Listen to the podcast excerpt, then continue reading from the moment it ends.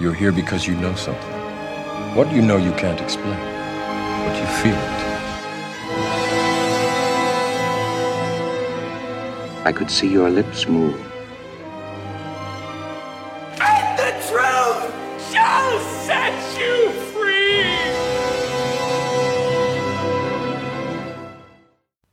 Hallo zusammen, willkommen zur 37. Folge von Cap vs. App. Heute besprechen wir Jean Janquets Asche ist reines Weiß von 2018.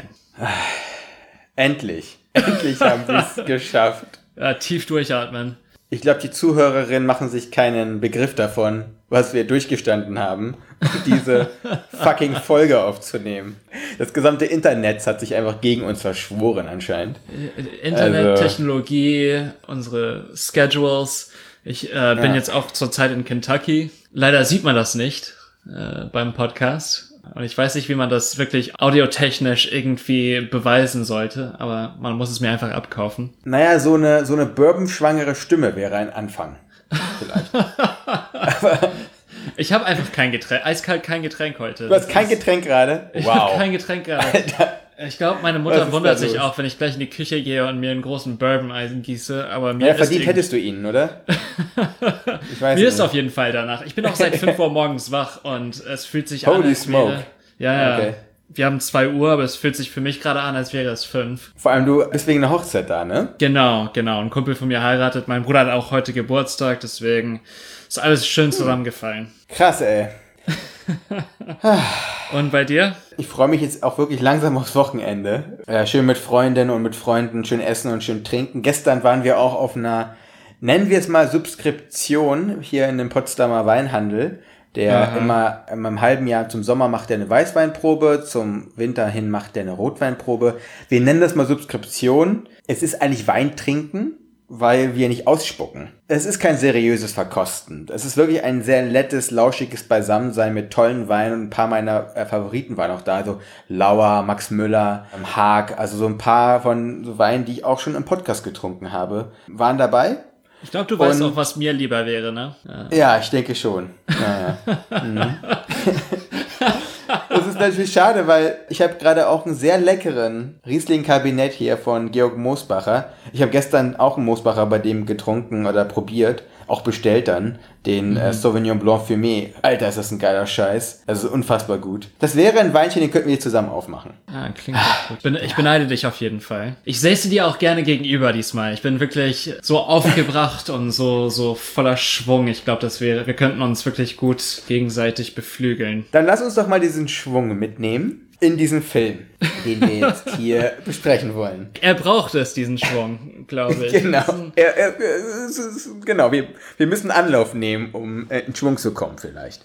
Also, Asche ist reines Weiß von Jean Janquet. Der Film startet eigentlich um die Jahrtausendwende und wir sind äh, dabei, wie in einer Stadt namens Datong ein kriminelles Paar ja ihren Alltag durchleben. Wir haben Ben, er ist ein hochrangiges Triadenmitglied, ein ja hochrespektiertes Triadenmitglied und Chao ist seine Freundin, gespielt von Zhao Tao. Wir nehmen an ihrem Alltag teil, bis dann aufgrund von verschiedenen Querelen Bin sich entscheidet, eine Waffe sich zu kaufen, logischerweise illegal, die dann Chao an sich nimmt. Als es danach zu einem Zwischenfall kommt, zieht Chao die Waffe, um Bin zu retten. Dafür wandert sie einige Jahre, fünf Jahre oder so, ne? Fünf Jahre in Ja, den fünf Knast Jahre sind's. und kommt dann wieder raus aus dem Gefängnis und sie begibt sich auf die Suche nach ihm, nach ihrer Vergangenheit und auch nach ihrer Zukunft. So, das ist der Film. Der zwei Stunden, wie lange dauert? Äh, Zwei Stunden. Zweieinhalb Stunden? 15, glaube ich. Ja, auf jeden Irgend Fall. sowas. spürbar, spürbar über zwei Stunden. Und ich glaube, vielleicht müssen wir auch ein bisschen Kontext geben für Janke. Ist ein Darling, der immer so ein Kann-Favorit. Wir besprechen auch gerade Indie-Darling, ne? Nicht, nicht Genrefilm. Weil das äh, könnte man auch interessanterweise als Gangsterfilm besprechen. Beziehungsweise Und- als Gangsterfilm, der keiner wirklich ist. Beziehungsweise ich finde ihn als Gangsterfilm total spannend, weil Mhm. er überhaupt nicht das liefert, was wir ansonsten von Gangsterfilmen kennen, gerade aus Ja. dem angelsächsischen Raum. Ja, das stimmt auf jeden Fall. Und diese letzten zwei Drittel vom Film sind wirklich eher eine Odyssee. Sie haben diesen Ja. Charakter von einer langen Wanderung. Ja, aber Janquet ist auch für, mir fallen die anderen Filmnamen gerade nicht ein. Naja, wir haben A Touch of Sin, ist einer seiner letzten großen Filme gewesen. Und den haben wir Ähm, zusammen geschaut. Den haben wir mal zusammen geschaut im Kino. Ich konnte, ich habe das sogar vergessen. Dann hast du mir gesagt, dass wir den schon mal zusammen gesehen haben. äh, Still Life ist ein ganz großer Film von ihm. Bekannt geworden ist durch Pickpocket und Platform. Also er hat ein paar Filme, du hast schon gesagt, Cannes, in Venedig, in Locarno auch wirklich für Furore gesorgt haben. Und er ist auch für eine ganz gewisse Ästhetik bekannt geworden und dafür auch, dass er Ausschnitte aus dem chinesischen Alltag zeigt. Ja, er zeigt uns vor allem ein China, was wir ansonsten nicht wirklich zu Gesicht bekommen. Er ist in dem Sinne ein absoluter Milieu-Regisseur, so ähnlich wie Ken Loach, aber er lädt die Bilder anders auf und er sucht einen anderen Zugang zu diesem Milieu. Und er macht das durch eine Langatmigkeit. Und ich, da würde ich sagen, die große Stärke von Kay ist auch zum Teil seine große Schwäche.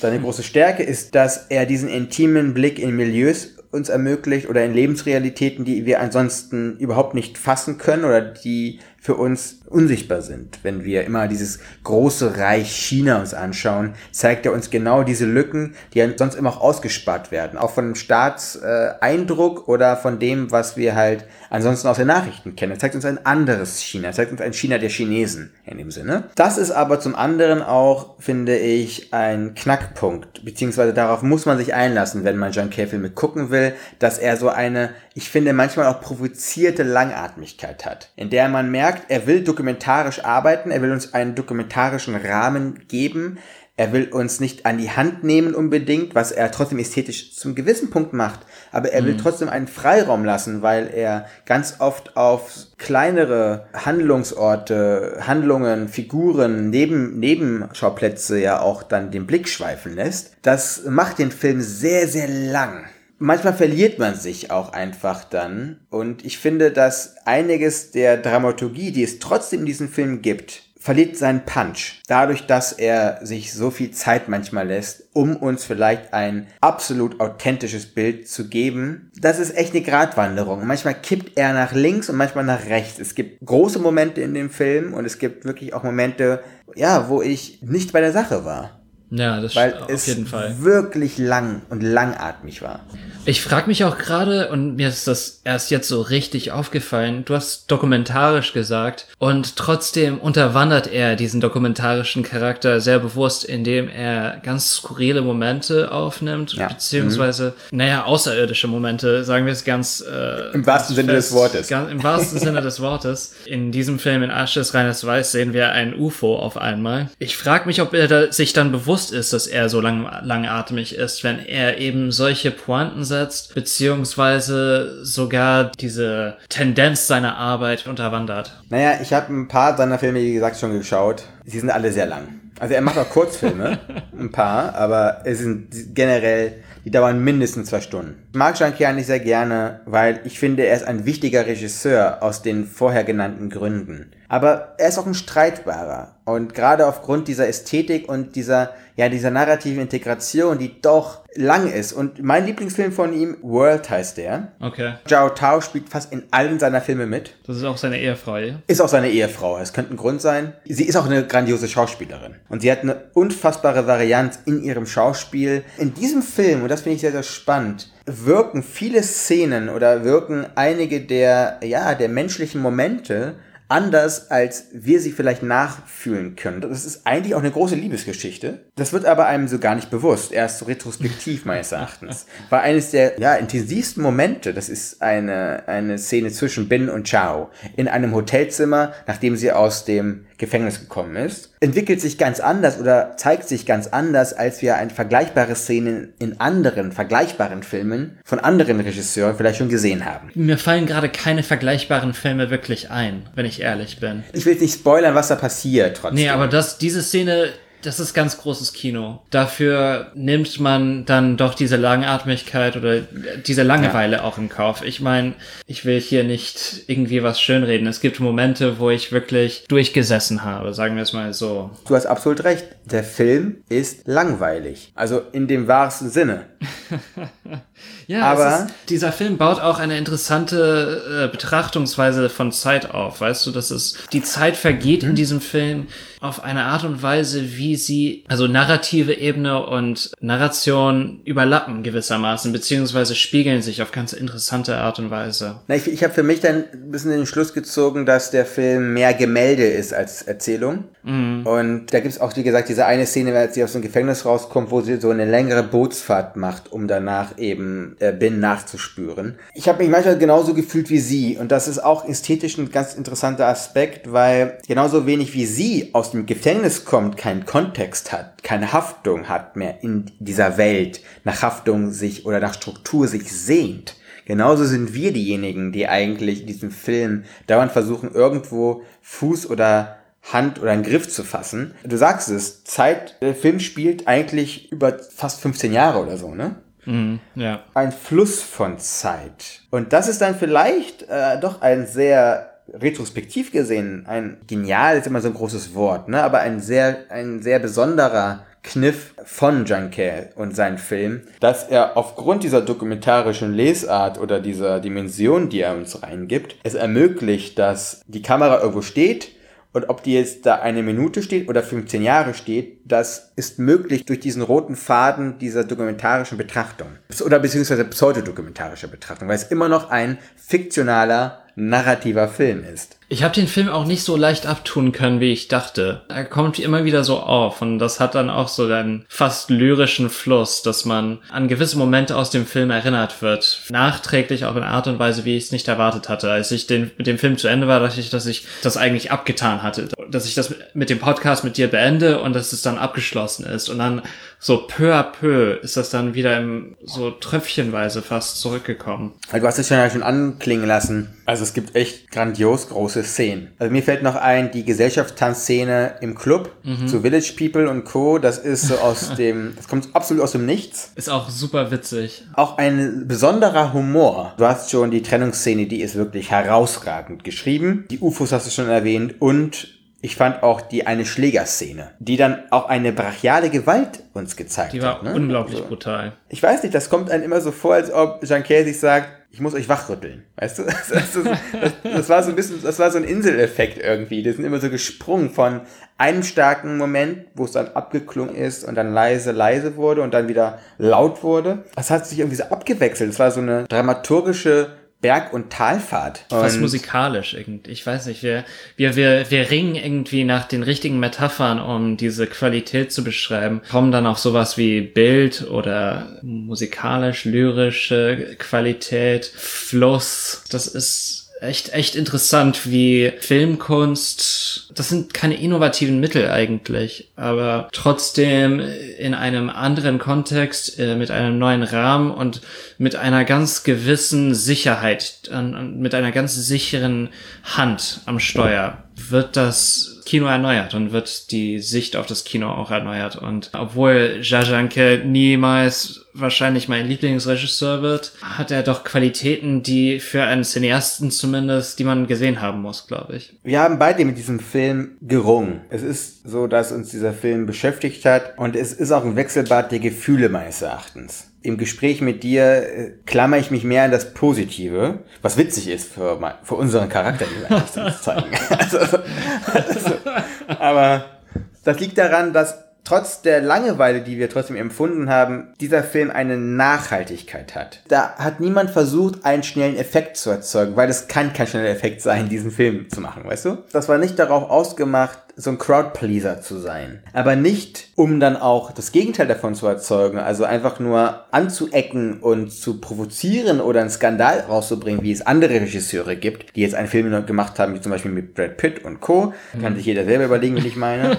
ähm, glaube, wir müssen unseren Podcast umbenennen.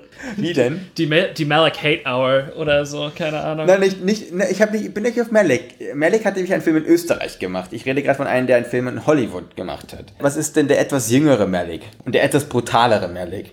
Etwas brutalere. Heißt der vielleicht, kann, kann man ihm DA abkürzen? Vielleicht die TMDA Hate Hour. Nee, eigentlich nicht, nee. Ach so, nicht? An wen hast du gerade gedacht? Wir hatten gerade einen Film gemacht mit, mit Brad Pitt. Bin ich komplett verblödet? Also stand jetzt äh, Juni 2019. Wenn ich gerade gesagt habe, es geht um exorbitant hohe Gewalt, die noch nicht mal in narrative Rahmen Ach so, ah, wird. Jesus Christ. Äh, Ja, genau. Quentin Tarantino. Können wir kurz nachdem wir diesem Gespräch beendet sind, äh, auf das zu sprechen kommen? Gerne. Okay.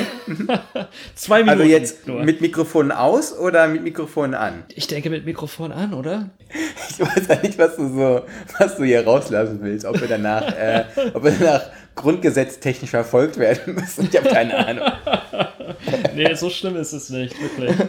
Okay, immerhin. Jetzt habe ich total den Faden verloren. Ich war eigentlich bei Shanké. Nicht Tarantino-mäßig Effekt, Effekt, Effekt erzeugen und, weißt du, so der Badass sein wollen des Kinos, ähm, sondern jemand, der wirklich ein Thema hat. Und das hast du ja hier auch wieder. Du hast ja wichtige gesellschaftlich, gesamtgesellschaftliche Fragen, die länger gehen als ein schneller Effekt. Und vielleicht deswegen ist dann Jankés Kino eben einst, was auf lange Sicht funktioniert. Vielleicht ist Jankés Werk wie eine Art Galerie, wo du von Bild zu Bild gehen musst. Vielleicht musst du noch nicht mal jedes Bild dir bis zu Ende angucken. Es kann sogar sein, dass das noch nicht mal nötig ist. Dass du dann siehst eigentlich, was das für ein, was das für eine Fülle ist. Wenn du ein ganzes Haus voll machen kannst mit deinen Bildern, ist das trotzdem eine Nachhaltigkeit als Regisseur und als Filmemacher, die doch ja, in unseren heutigen Zeiten, ich finde schon beachtens- und bemerkenswert ist. So, das äh, ist es zu Ende. Ich habe ein bisschen Bock auch auf deinen Tarantino-Hate. Mit Asche ist reines Weiß dachte ich wirklich, dass ich so etwas wie ein chinesisches Mean Streets bekomme.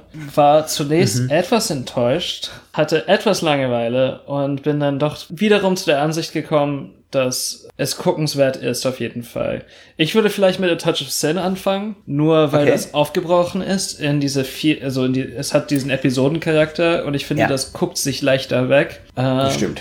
Und wenn man danach immer noch Bock drauf hat, kann Asche ist reines Weiß sehr belohnenswert sein und es kann auch nachträglich sehr, sehr wertvoll sein. Ich würde noch The World noch reinpacken. Da geht es um diesen, Pe in diesen Weltpark in Peking, in dem verschiedene Attraktionen der Welt eben zusammengefasst sind und weil da hangelt man sich an einem, ja, ziemlich verständlichen Thema lang. Und das Schauspiel ist sehr interessant und ähm, da merkt man aber schon die, ganze auch ästhetische Komponente von Junkie. Und dann kann man sich wahrscheinlich dann mit äh, Ashes Treines Weiß weiter langhangeln und dann nach hinten gehen. Und ich muss ganz ehrlich sagen, Unknown Pleasures oder Platform. Huh, also wenn man das durchsteht, es ist, äh, dann, dann kann man viel ab. Also das sind herausfordernde Filme. Ist auch nicht etwas, was ich Samstag oder Sonntagnachmittag gucken würde. So. Du musst ja wirklich in der Stimmung sein für. Oder? Ja. Apropos Stimmung. Lass uns doch mal zu Quentin Tarantino kommen. Okay, vorab muss man wirklich sagen, Quentin Tarantino ist ein wirklich postmoderner Regisseur. Was meine ich damit? Er bedient sich an einem ganz gewissen ironischen Humor, an einer ganz gewissen Art der selbstreflexiven, ich würde fast sagen, Kannibalisierung von verschiedenen Genres. Sei das nun Western oder Wuxia-Filme oder von mir aus äh, der Gangsterfilm. Das sind Filme, die sich sehr bewusst sind, wo sie herstammen, wer die Größen sind. Und es ist auch ein Stil, der sich nicht davor fürchtet, die alten Götzen niederzureißen. Für Filme wie etwa Pulp Fiction, Reservoir Dogs und Kill Bill. Das sind so meine drei Favoriten. Eins oder zwei. Ich finde beide Teile eigentlich gut. Ich denke auch, dass Kill Bill eins mein Lieblingsfilm ist von Tarantino Warum? Alles zusammenkommt da. Und weil diese Experiment, diese frühe Experimentierfreude und für mich ist Tarantino wie ein DJ. Jemand, der die Musik von anderen Menschen nimmt und sie gut zusammenmischt. Beziehungsweise mehr oder minder gut zusammenmischt. Und in Kill Bill ist dieser Mix super getroffen und die Räder fangen einfach. Und das hat auch viel mit dem Charisma und mit der Schauspielkunst von Uma Thurman zu tun. Das hat auch sicherlich etwas damit zu tun, dass dies, es diese Anime-Sequenz gibt in der Mitte des Filmes. Kommen wir nun auf diesen neuen Film zu sprechen. Ich weiß nicht mehr, wie Once Upon a Time in Hollywood, nicht? Richtig, genau. Mhm. Es gibt einen äh, Spruch auf Englisch, der heißt Jumping the Shark. Ich weiß nicht, wie man das auf Deutsch übersetzen kann. Wenn die Revolution seine Kinder frisst, ist das praktisch der Moment, der hier erreicht wird. Und diese Selbstreferenzialität, diese Selbstreflexivität, dass das Kino praktisch über sich selbst bewusst wird und ist, erreicht hier einen selbstgefälligen, fast masturbatorischen Impuls. Alle lächeln darüber, aber eigentlich ist jedem schlecht. Eine Party, in der sich alle bis zum Kotzen vollgestopft haben und alle müssen immer noch so tun, als würden sie Spaß dabei empfinden. Dabei ist das einfach abgedroschen, langweilig, ein ausgemagerter Löwe, der nicht mehr durch diesen Ring, diesen Feuerring springen kann. Ich weiß nicht, ich habe jetzt sehr viele verschiedene Metaphern durcheinander gebracht und es ist nicht besonders Absolut. elegant. Aber vielleicht ja. ist ein bisschen von dem Ekel, äh, den ich dabei verspüre, dass es diesen Film überhaupt gibt. Vielleicht ist das durchgekommen. Vor allem, wenn es um jemanden wie Charles Manson geht. So wie ich das verstehe. Ich, ich bin auch nicht ja, wirklich genau. sicher, mhm ähm, was die genaue Geschichte ist. Ich habe den Film auch noch nicht gesehen. Äh, aber ich, ich ja, kann schon mal. Und da soll es ja. Was sagen, bitte? Bitte, bitte, nein. Ich, mein Rant ist jetzt vorbei. Und da soll es ja auch wieder total die krassen Plotpoints geben, die es ja auch schon bei Hateful Eight gab und du, und also am Arsch. Ich weiß nicht, dafür, wir müssen eigentlich jetzt aufhören aufzunehmen eigentlich, ne? Aber. ja, ich habe also, Hochzeitsvorbereitungen. Aber vielleicht und, findest du die ähm, richtigen schließenden Worte, um irgendwie Jajanke und Quentin Tarantino und Hochzeit und Wein irgendwie zu verbinden. Genau. Also. Oder genau. nicht. Uh, no pressure, ne? No pressure. Ja, ja. Ich glaube, wir müssen uns vielleicht nochmal gesondert nochmal zu Tarantino widmen. Du hast jetzt einen sehr schönen Teaser gemacht in dein Innenleben für diesen Regisseur. Once Upon a Time in Hollywood. Naja, habe auch noch nicht geguckt. Nur ich weiß nicht, warum ich den Film gucken soll. Das ist genauso wie Malik für mich. Ich habe mir ein Urteil über diesen Regisseur gebildet aufgrund seiner bisherigen Filmografie, die äh, acht oder neun Filme jetzt beträgt. Du hast ja jemanden, der ein absolut uninteressantes, weil schon so ausgelutschtes Thema wie eben Manson Family benutzt. Das rahmt innerhalb dieses Hollywoodesken Esprits, der äh, auch ausgelutscht ist und noch sich einen Titel nimmt von Sergio Leone Filmen, die er davor schon, also, also auf jeden Fall in Hateful Eight ja schon eine Hommage gegeben hat. Also es ist so wie... Wenn man es so, so nennen möchte. Ist, ja, ja, boah, Hateful Eight, da habe ich eine ganz, ganz harte Meinung zu. Na gut, die erste halbe Stunde ist ziemlich geil. Mhm. So, und dann auf einmal gehen sie in diese Hütte. Dann brauche ich auch nicht mehr dieses Weitwinkel-Ding. Naja, egal. ähm, Moving also, on. Also ich habe der erste Shot von äh, Hateful Eight war so mega geil und dann sehe ich auf einmal Musik von Ennio Morricone. Ich wusste ehrlich gesagt nicht, dass er lebt. Und dann auf einmal diese geile Musik, dieses geile Bild, Ultra Panavision Richtig nice. Richtig, richtig nice. Bringt halt nichts, wenn du danach in so einer 5x6 Meter Hütte bist. Aber hey. Du hast also jemand, der vielleicht sogar sein Begräbnis genau dort legt, wo er auch begonnen hat. Als unsere Generation leider prägender Regisseur die selbstreferenzielle, was immer mehr durchkommt, meines Erachtens, was sich vermengt mit den großen Meistern, mit den großen Legenden, mit den Originalen, mit den originellen Leuten, die es gegeben hat in dieser lange, lange Filmgeschichte. Das vermengt sich hier und er versucht sich irgendwie so ein Plätzchen neben ihn zu sichern, indem er auch eine große Ankündigung macht, dass es sein letzter Film ist. Digga, wie alt ist der Typ? Keine Ahnung, unter 50 oder so? Wie alt ist der? Unter 60 auf I, jeden Fall. I don't know. So, also, Digga, das ist dieser alte Effekt von schlechten Schlagersängern, die sagen, es ist mein letztes Konzert, das ich gebe. Und dann kommen sie doch nochmal zurück, einfach weil sie, weil sie das fucking Geld brauchen. Und ich weiß nicht, was er danach so alles machen will, welche Auftragsarbeiten er danach übernehmen will. Ich glaube, das ist eine riesige Show, einfach um die Menschen wieder ins Kino zu bringen und zu sagen, hey, ihr müsst bei diesem popkulturellen Spektakel dabei sein. Aus diesem Grund schon habe ich irgendwie so gar keinen Bock auf diesen Film. Ja. Habe aber auch irgendwie das Gefühl, dass wir den besprechen müssen. Wahrscheinlich in dieser, in dieser Runde. Das könnte sein. Na gut. So.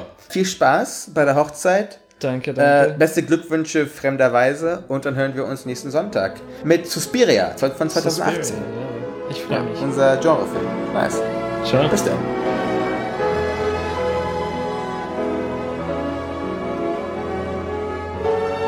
What do you want? You, you want the moon? Just say the word and I'll throw a lasso around it and pull it down.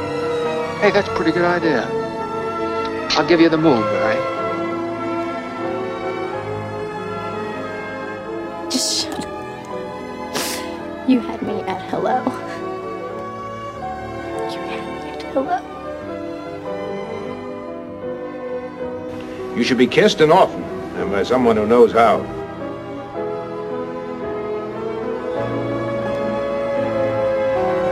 I'm also just a girl. Standing in front of a boy. Asking him to love her.